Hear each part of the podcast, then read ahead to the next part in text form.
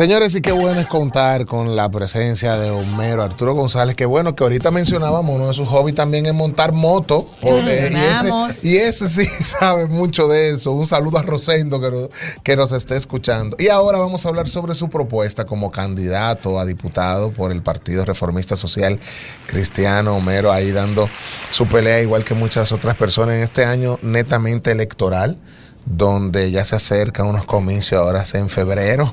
Así que, y las Pero eh, tú estás corriendo, Homero, para diputado. Sí, claro. Entonces, Homero ya le toca la segunda fase. Todavía tiene tiempo de seguir presentando su propuesta. Pues bueno, primeramente, buenos días. Gracias por la invitación, Kevin, Lara y Nere.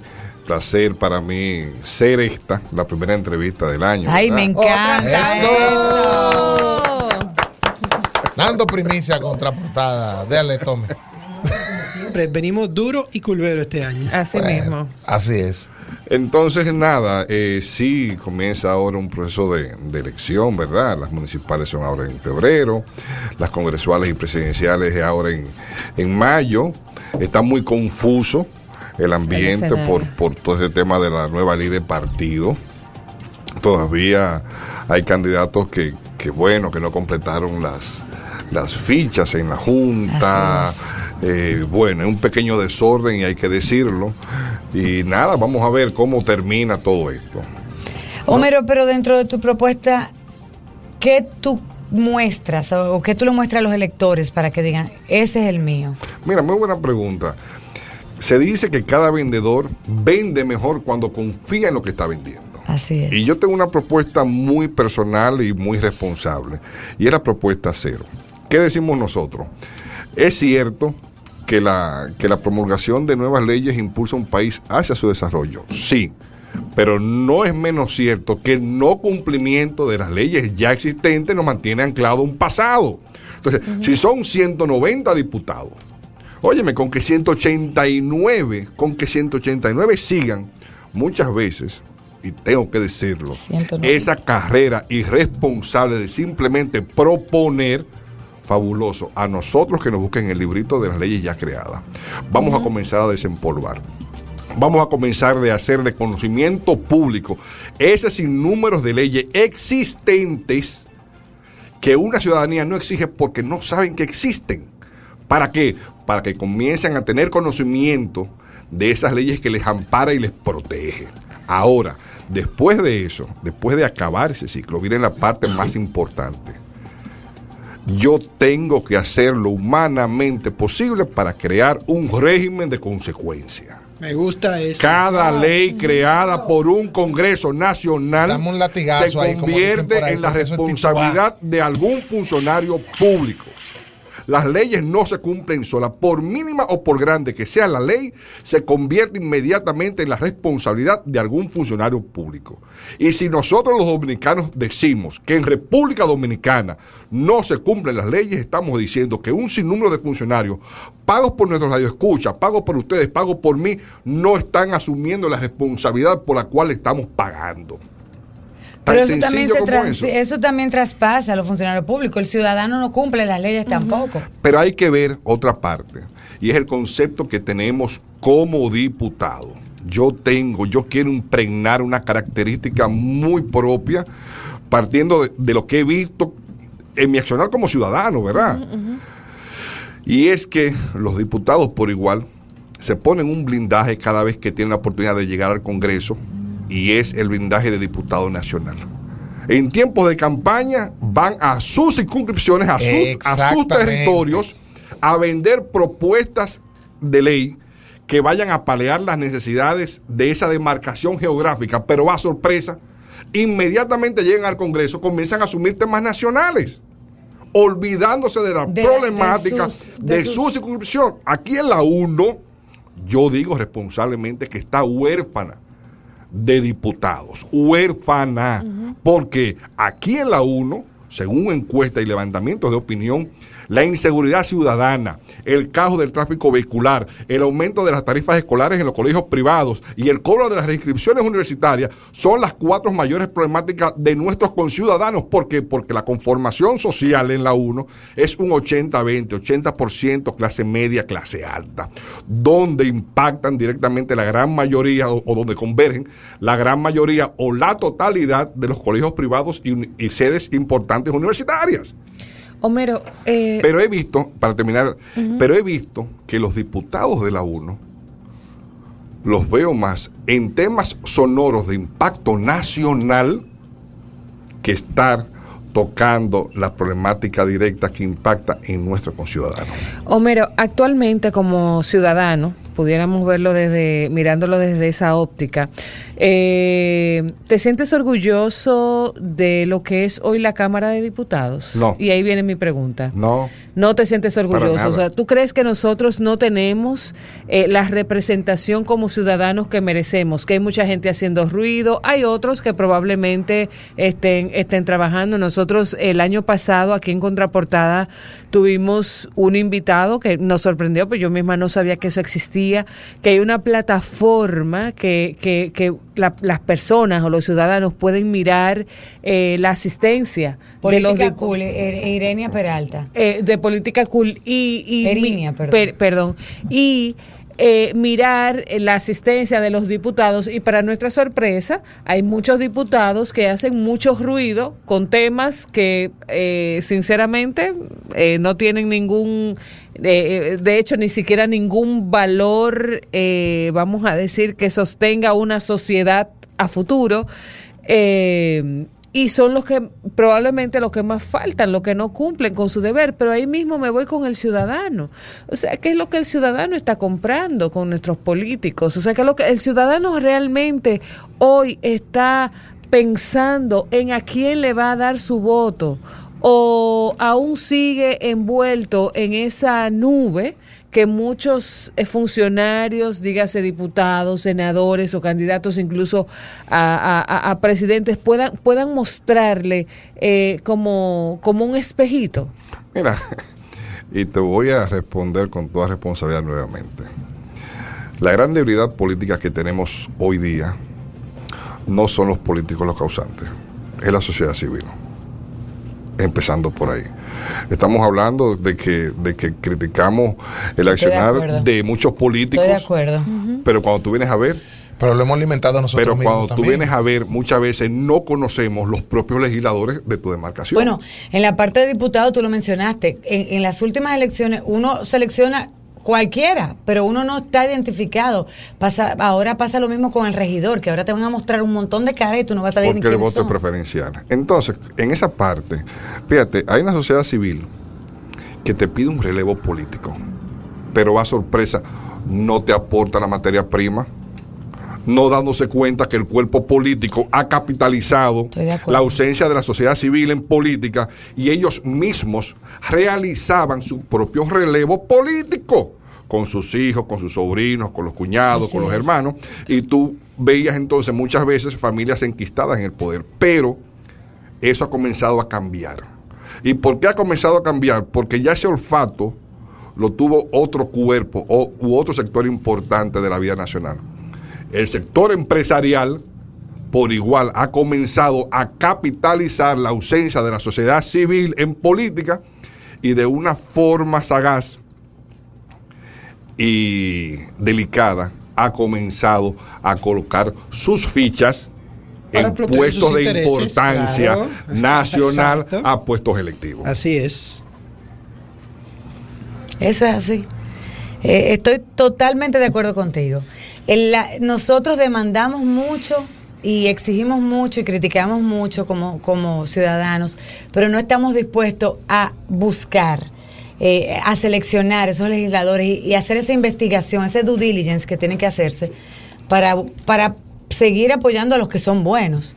Eh, y también traer que esas famosas caras, caras nuevas o sangre nueva. Pero hay que ver, y eso justamente yo tiré un post ayer cuando estaba criticando todavía el tema de las exoneraciones partiendo de que por lo menos aquí en el distrito, ¿verdad? En la circunscripción número uno, a mí me llama poderosamente la atención cómo un diputado o de cualquier circunscripción, una, dos o tres, puede tener acceso a dos exoneraciones cuando la gran verdad es que viven a 10, por lejos que puedan vivir de su oficina de trabajo, que es el Congreso Nacional, si vive en el distrito, vive a 10, 15 kilómetros en calles asfaltadas.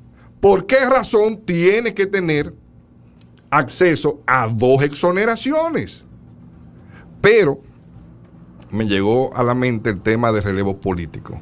Cuando una sociedad pide relevo político, ¿en qué está pensando? ¿En la edad o en el pensamiento? Yo en el pensamiento. Exactamente. Yo, porque, yo para mí particularmente es en el pensamiento. Es ahí donde voy. Entonces, si, si estamos procurando nuevas caras, rostros nuevos, juventud, a un Congreso Nacional, pero esa juventud estaría en disposición de comentar, a reducir esa carga excesiva de gasto de un Congreso Nacional que, que, realmente, fíjate, eh, eh, eh, escúchame que te interrumpa, Homero, justamente este, este, esta plataforma que hemos hecho en Contraportada Radio para hablar sobre las propuestas es sobre eso, porque en ciertas ocasiones, en épocas anteriores, la gente votaba por la cara porque era la más conocida, votaba porque este es familia de fulanito y porque eh, hasta por herencia lo, lo hacía. En este caso, yo entiendo que hay una sociedad en gran parte, más exigente, demandando que las personas muestren realmente qué es lo que quieren hacer y cómo lo van a hacer. Porque no es solamente, eh, no, yo voy a trabajar por aquello, voy a trabajar por esto. Tú muy bien iniciaste esta conversación hablando sobre esa representación que no está, que no, eh, que no existe ya después que usted lo, lo, nombran y usted eh, asume el cargo. Tú haces, haces tu estudio de, mercado, haces tu estudio en el lugar donde te toca representar y tú entiendes cuáles son las necesidades y prepara un discurso bonito que apele a esas necesidades supuestamente porque van a ser cubiertas para que te lleven a esa posición que tú tienes porque ya eh, pagaste el dinero para, para conocer toda esa, eh, lo que pasa dentro de esa comunidad. Luego no haces nada. Porque una de las quejas que tiene la, mayor la, la mayoría de las personas es que esa representación que se supone que tiene que hacer este legislador este, no la tiene, no levanta la voz por cada uno de los... Yo tengo que crear un precedente en el Congreso. Yo no voy a ir a hacer amistades. Yo tengo que decir las cosas como yo las pienso, importándome poco lo que puedan pensar los que están dentro, porque yo tengo que representar los que están fuera. Tan sencillo como eso. Ahí no hay vuelta atrás. Ahí no hay vuelta atrás. Cuando yo te, hago, eh, te hablo del tema de la delincuencia o de la inseguridad ciudadana, yo puedo entender que a lo mejor un partido con minoría congresual no puede interpelar al director de la policía. Pero ¿quién ha dicho que yo como diputado no puedo visitar al director de su oficina y hacerme acompañar de los otros cinco diputados de mi circunscripción y convocar a la prensa? Pero ven acá, señor director. Nuestros conciudadanos del distrito están con el grito al cielo. ¿Qué usted está haciendo? ¿Cuáles son sus planes? ¿Qué nosotros como congresistas le podemos aportar a su gestión? O sea, fíjate cómo un cambio de accionar puede traer resultados sumamente positivos. Yo estoy viendo el tema de los feminicidios y muchas propuestas de muchos candidatos, y propuestas aquí, propuestas allá.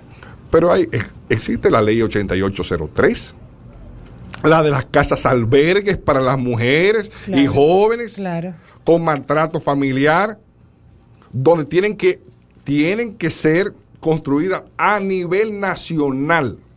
Y solamente existen tres. Tres casas albergues a nivel nacional, donde ellos tienen que proteger por un periodo de 30 días a jóvenes, niños y mujeres de maltrato familiar y después de definir a su situación, es que entonces vuelven y salen. Pero eso no existe, pero más sin embargo, todavía seguimos eh, creyendo en que las propuestas, propuestas y propuestas. No, espérese.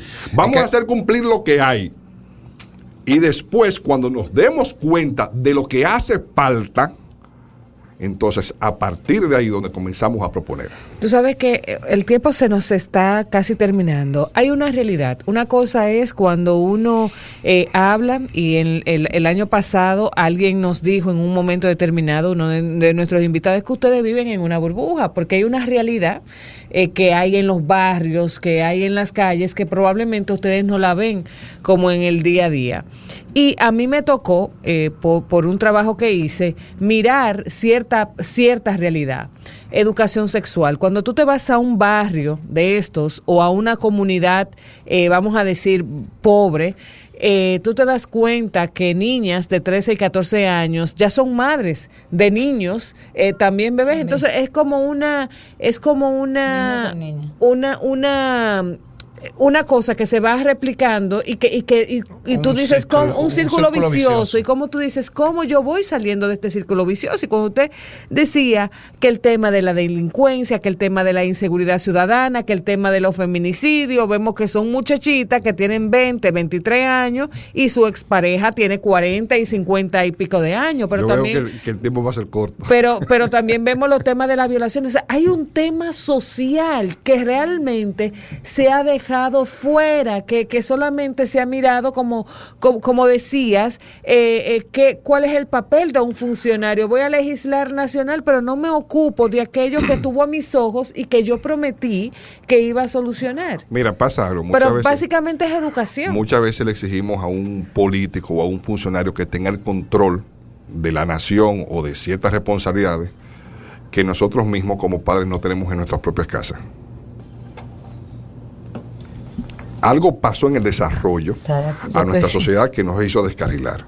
Y es verdad, y lo tengo que decir así. Estamos descarrilados, eso es así. Y esas niñas, a lo mejor que los barrios sí salen eh, ya eh, embarazadas con 12, 13, 14 años, a lo mejor se cuidaron menos que otras de, cierta sociedad un poquito más escalada, para cómo están las cosas hoy día. El tema de la delincuencia eh, es verdad que, que, está al garete, ¿verdad? Pero muchas veces, de, ese gran número de delincuentes, es verdad que hay un alto porcentaje que sí son delincuentes. Pero hay otro alto porcentaje que no le hemos preguntado cuántos meses tiene sin trabajo. Exacto. ¿Cuántos meses tiene sin poder pagar la renta de la casa? ¿Cuántos meses tiene con un fiado cortado en el colmado? ¿O cuántos muchachos pueda tener en un hospital. Y para colmo, con mucho mayor agravante, son personas que no fueron criadas en valores, que el valor a la vida no se le inculcó desde temprana edad. Pero a mí también cuando me hablan de delincuente, yo tengo, a mí hay que definirme bien, ¿cuál delincuente? Si el de la calle, el que tiene que hacer cumplir la ley, aquel que está. O el de saco y corbata. O el de saco y corbata. O aquel por igual que nosotros le pagamos que, que porta un carnet y un arma de fuego y supuestamente está llamando, está eh, llamado a cuidarnos. O sea, yo tengo una total indefinición. Cuando hablamos de delincuentes, vamos a definir hacia cuál nos estamos refiriendo. Bueno. Bien dicho. Yo creo, yo creo que esta entrevista tiene que repetirse. O este invitado, tiene que tiene que, tiene que Lo que pasa es que yo creo que ha sido, yo creo que ha sido el único que ha mencionado y se ha atrevido a decir esos, esas distintas categorías de delincuencia. todos sabemos y conocemos y no, y no abrimos es que quien me decía. a mí hace ocho años que yo iba a ser de la política, yo le decía que no, que era mentira, que la indignación y la impotencia fue tan grande que yo dije entonces, ah, es allá pues allá es donde nos vamos a ver la cara. Y decidí hacer política. Y esto va a ser momentáneo. Yo tengo que llegar, crear un precedente, motivar a una nueva juventud a que diga presente en política para yo poder salir. Porque es la única garantía que tengo yo de que mis hijas, de que mis nietas, y cuando me refiero a mis hijas y mis nietas, me refiero a todos ustedes, a, las, a los hijos de ustedes, a los nietos de ustedes, a que puedan tener un futuro promisorio. Porque si nosotros mismos no tenemos un presente promisorio, si no lo tenemos nosotros, mucho menos podemos pensar en que las cosas se van a mejorar para las próximas generaciones. Así. Bueno, es así, cada uno poniendo su granito de arena para contribuir, porque yo creo que, como tú decías, y, y estoy de acuerdo contigo, no todo se lo podemos dejar al Estado, ni señalar con un dedo de quiénes son los que los culpables y todo eso. Yo creo que cada quien tiene una forma de aportar y me alegro muchísimo que de que gente como tú haya decidido involucrarse en la política. Faltan más, faltan muchos más. Porque muchas veces nos sentamos eh, y criticamos y no accionamos y la única forma de aportar es involucrándose. Eh, y te felicito, Homero, me gusta mucho tu propuesta. Yo creo que donde la gente puede ver más y saber un poquito más de ti. En mis redes, Homero González, o sea, yo soy un aficionado, ¿verdad? Subo todo y, y, y eso de que tener una cuenta muy política, no o sea, lo mismo un collage de mi día a día, de mi función como padre, como biker, eh, como político, porque se cree no que es político, no, no, no, no. Así como hay ciudadanos que hacen de la ingeniería, que hacen de, la medicina, Eso es un oficio. existen otros que hacen de la política, pero su condición principal no es el ser político, es, el ser ciudadano, ¿verdad? Así es. Bueno, amigos, ahí vamos a tener los podcasts en un ratito en nuestra página web contraportadaradio.com, pueden accederlo. Homero, gracias por tu participación, ya lo sabes pueden escucharlo a través también de las distintas plataformas. Les damos las gracias por haber sintonizado en el día de hoy todos aquellos que nos escribieron y conversaron con nosotros mañana. La cita nuevamente inicia a partir de las 7 por Power 103.7.